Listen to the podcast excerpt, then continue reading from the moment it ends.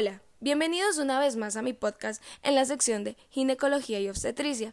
Mi nombre es Hilda Raquel González Villafuerte y el tema que tocaremos el día de ahora es el de cáncer cérvico-uterino. Espero puedan aprender mucho de esto. Comencemos. Bueno, para iniciar daremos la definición de qué es el cáncer cérvico-uterino. Es definida como la neoplasia maligna ginecológica más frecuente. La mayoría de estos cánceres deriva de la infección con el virus del papiloma humano, aunque otros factores del hospedador influyen en la progresión neoplásica después de la infección inicial.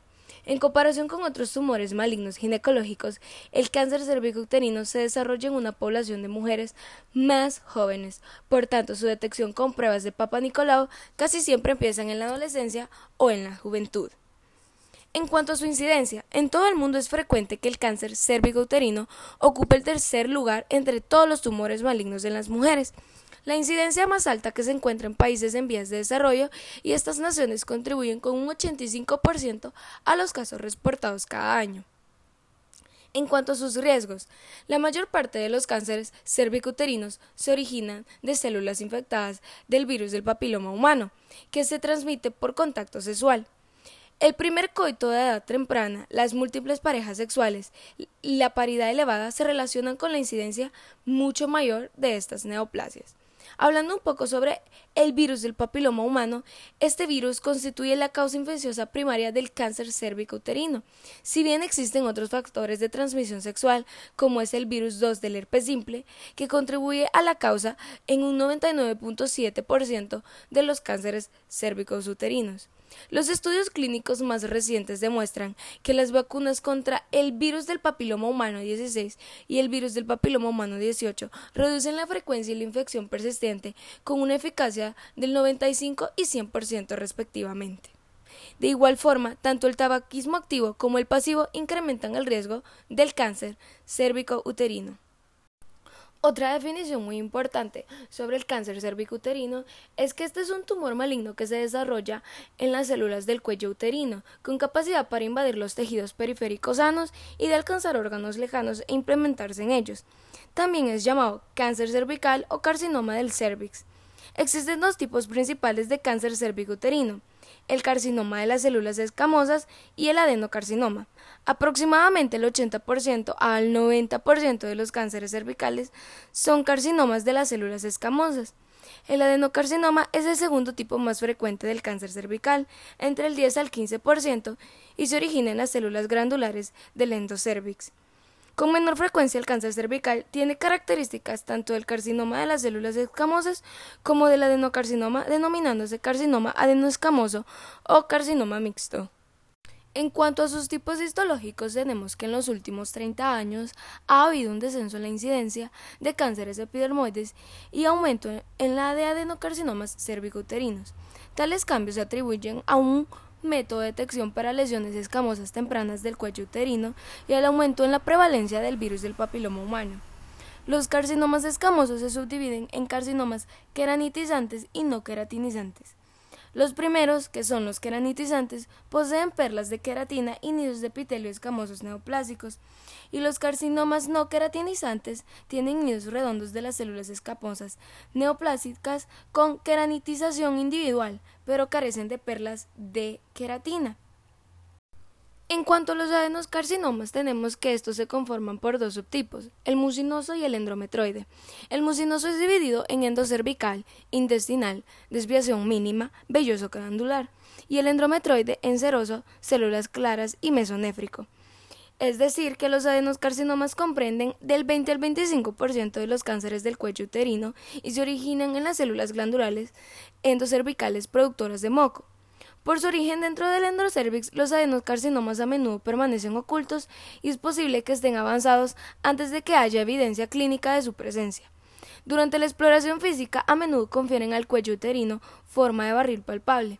Los adenocarcinomas exhiben diversos patrones histológicos formados por distintos tipos de células. Dentro de estos, los más frecuentes son los adenocarcinomas mucinosos, los que se subdividen en endocervical, intestinal con desviación mínima o vello glandular. En cuanto a las lesiones intraepiteliales, tenemos que las lesiones intraepiteliales escamosas de grado bajo incluyen el NIC1, que es displasia leve, y los cambios de virus del papiloma humano, que son la tipia colicocitótica. Las lesiones intraepiteliales escamosas de alto grado incluyen el NIC2, que es la displasia moderada, y la, el NIC3, que es la displasia grave y carcinoma in situ. Existen además una serie de lesiones que podrán ser reportadas en una citología.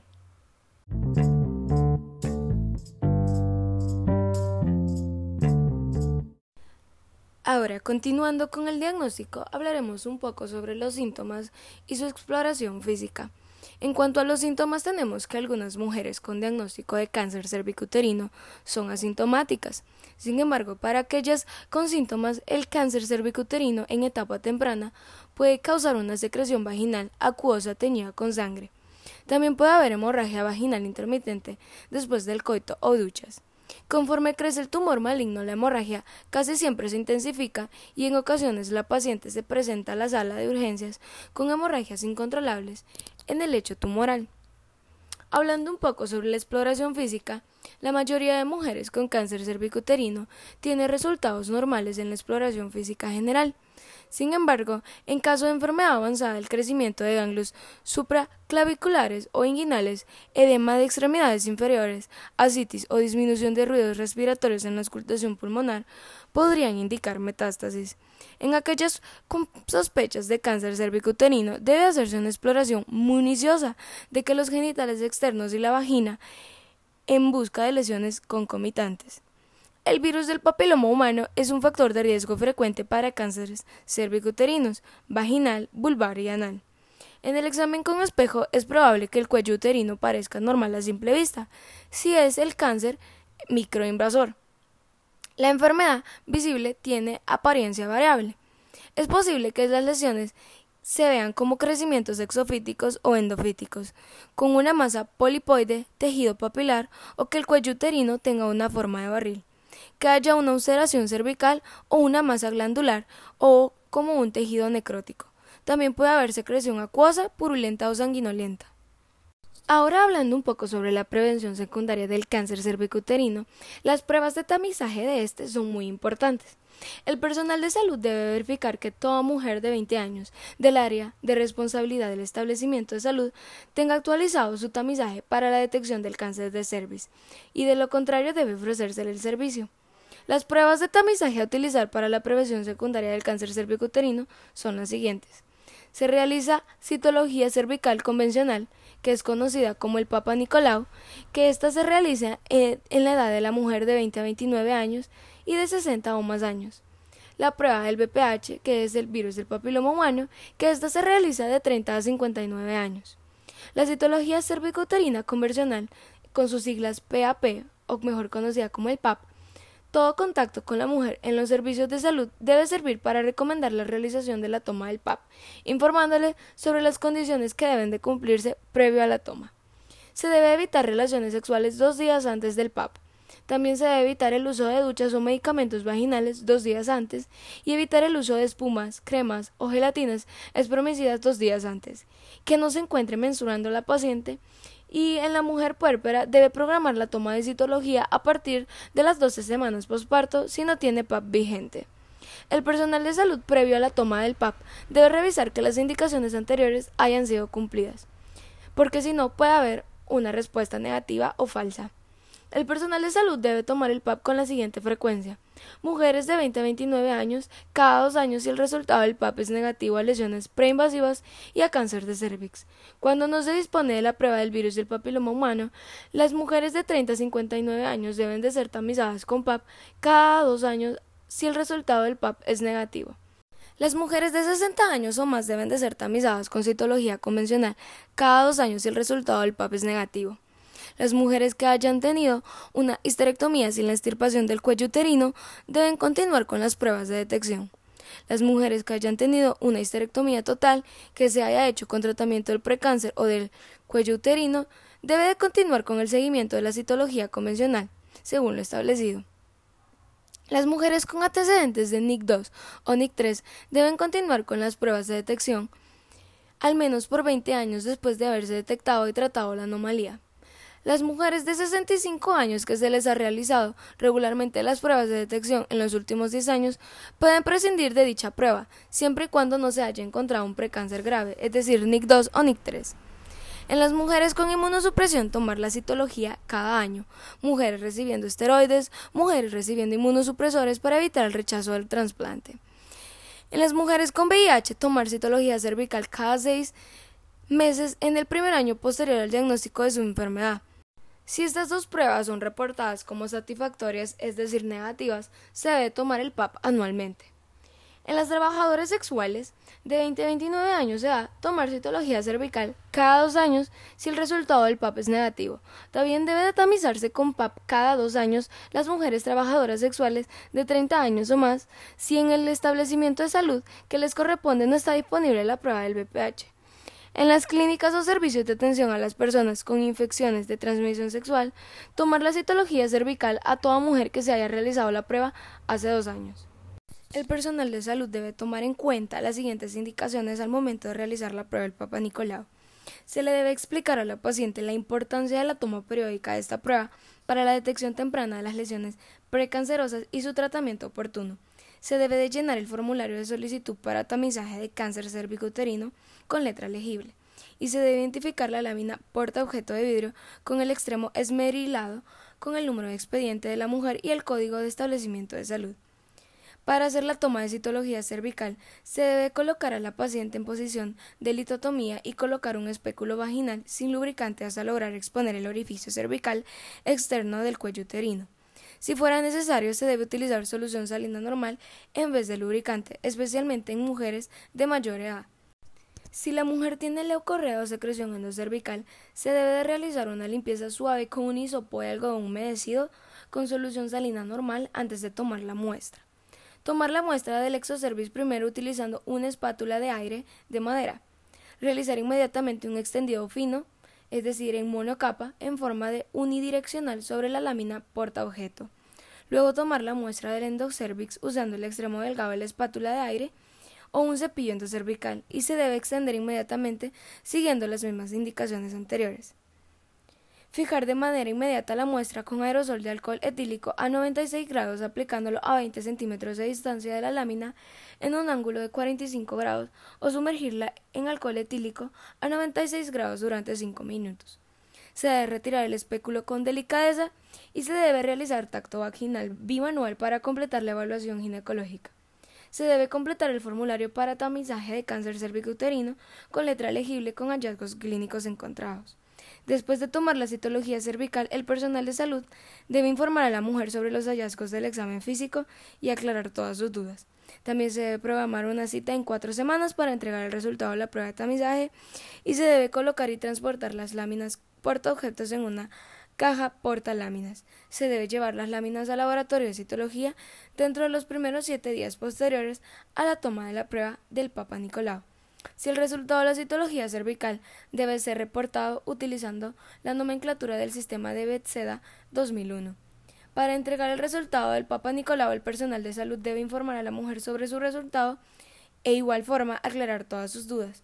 Se debe anotar dicho resultado en el carnet de citología cervical y si el resultado es negativo a la lesión precancerosa o cáncer cervicoterino, se debe programar la toma del próximo PAP según lo estipulado.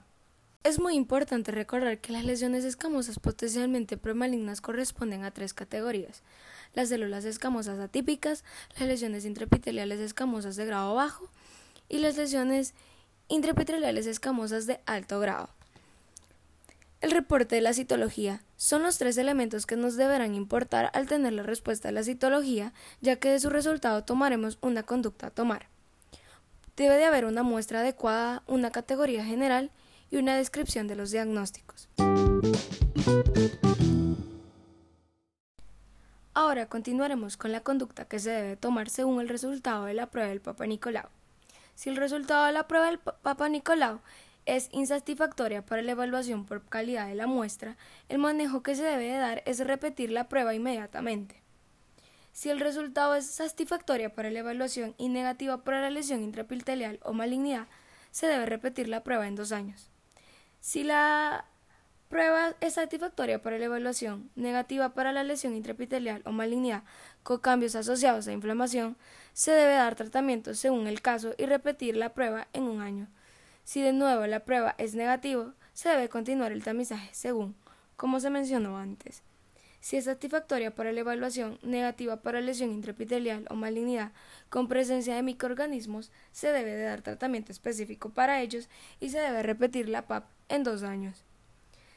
En el caso de que se presente células escamosas atípicas de significado no determinado, células escamosas atípicas donde no se puede excluir la lesión de alto grado, lesión escamosa intraepitelial de, de grado bajo, lesión escamosa intraepitelial de alto grado, carcinoma de las células escamosas in situ, carcinoma de las células escamosas, células glandulares atípicas, adenocarcinomas in situ y adenocarcinoma, se debe de referir para realizar una colposcopía.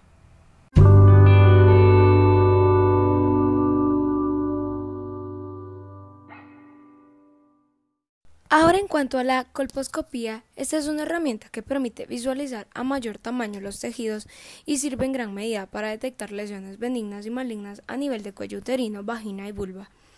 El objetivo de realizar esta prueba es la identificación del área o las áreas más representativas de las lesiones presentes.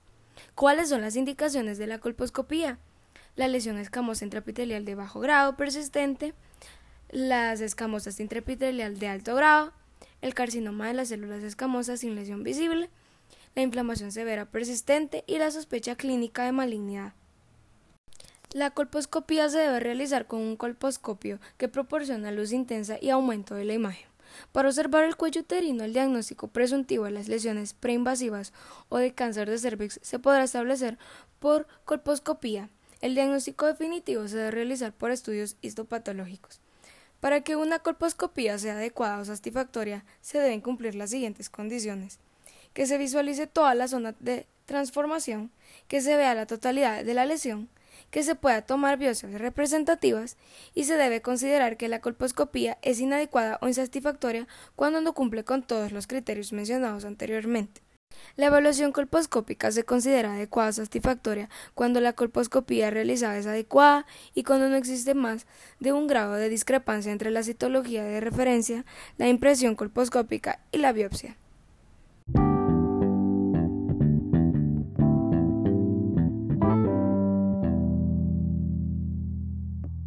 Bueno, y por último tenemos el tratamiento. El tratamiento dependerá del grado de la lesión, es decir, del estadio en que se encuentre teniendo que este puede ser un tratamiento, incluyendo el quirúrgico que incluye la histerectomía y la búsqueda del cáncer, la quimioterapia y la radioterapia. En cuanto a la radiación tenemos que puede aplicarse radioterapia para tratar todas las etapas del cáncer de las células escamosas, con una tasa de curación del 70% en etapa 1, del 60% en etapa 2, del 45% para la etapa 3 y del 18% para la etapa 4. En cuanto al pronóstico de este, las tasas de supervivencia por extensión son así. Todas las etapas incluyen el 70%. Local, el cáncer está limitado al órgano de origen en un 92% de supervivencia. Regional, el cáncer se ha extendido a más allá de los órganos y abarca tejidos u órganos circundantes o los ganglios linfáticos regionales. Tiene un 49% de supervivencia. Distante, el cáncer se ha esparcido a partes del cuerpo lejanas a tumor primario es decir, que tiene un 15% de tasa de supervivencia por extensión. La supervivencia de los pacientes en etapa temprana después de la histerectomía radical o la linfadenectomía depende de varios factores. 1. El estado de los ganglios linfáticos. 2. Tamaño del tumor. 3. Afección de los tejidos paracervicales. 4. Profundidad de la invasión. Y 5. Presencia o ausencia de la invasión linfovascular. En cuanto a su prevención es muy importante la vacuna contra el virus del papiloma humano, la abstinencia y monógamo. Existen dos vacunas disponibles en el mundo, que es la bivalente, Servivarix, y la cuadrivalente, la Gardasil, y ambas demostraron ser seguras y altamente efectivas para cumplir con el objetivo primario de la prevención del cáncer cérvico-uterino. Como objetivo secundario, la vacuna cuadrivalente otorgaría beneficios adicionales en la prevención de cáncer asociado al BPH de otras localizaciones y de verrugas genitales. La Gardasil es una vacuna cuadrivalente porque protege contra cuatro tipos de virus, contra el 6, 11, 16 y 18. La Gardasil se administra en una serie de tres inyecciones en tejido muscular por un periodo de seis meses. Y la Cervarix, esta vacuna se dice que es bivalente porque su blanco son dos tipos de BPH, el 16 y el 18, y también se administra en tres dosis por un periodo de seis meses. Se ha probado que las vacunas son efectivas solamente si se administra antes de la infección por BPH, por lo que se recomienda que se administren antes de que el individuo sea sexualmente activo. El comité recomienda que la Gardasil se administre rutinariamente a jovencitas de 11 a 12 años. Las recomendaciones permiten también la vacunación de jovencitas empezando a los 9 años de edad, así como la vacunación de jovencitas y mujeres de 13 a 26 años de edad.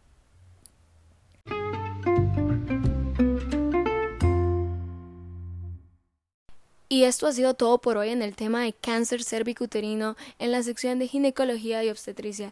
Esperamos que este podcast llegue a muchas personas para conocer un poco más sobre el tema y poder prevenirlo. Ha sido un placer tenerlos nuevamente. Mi nombre es Hilda Raquel González Villafuerte y nos vemos a la próxima.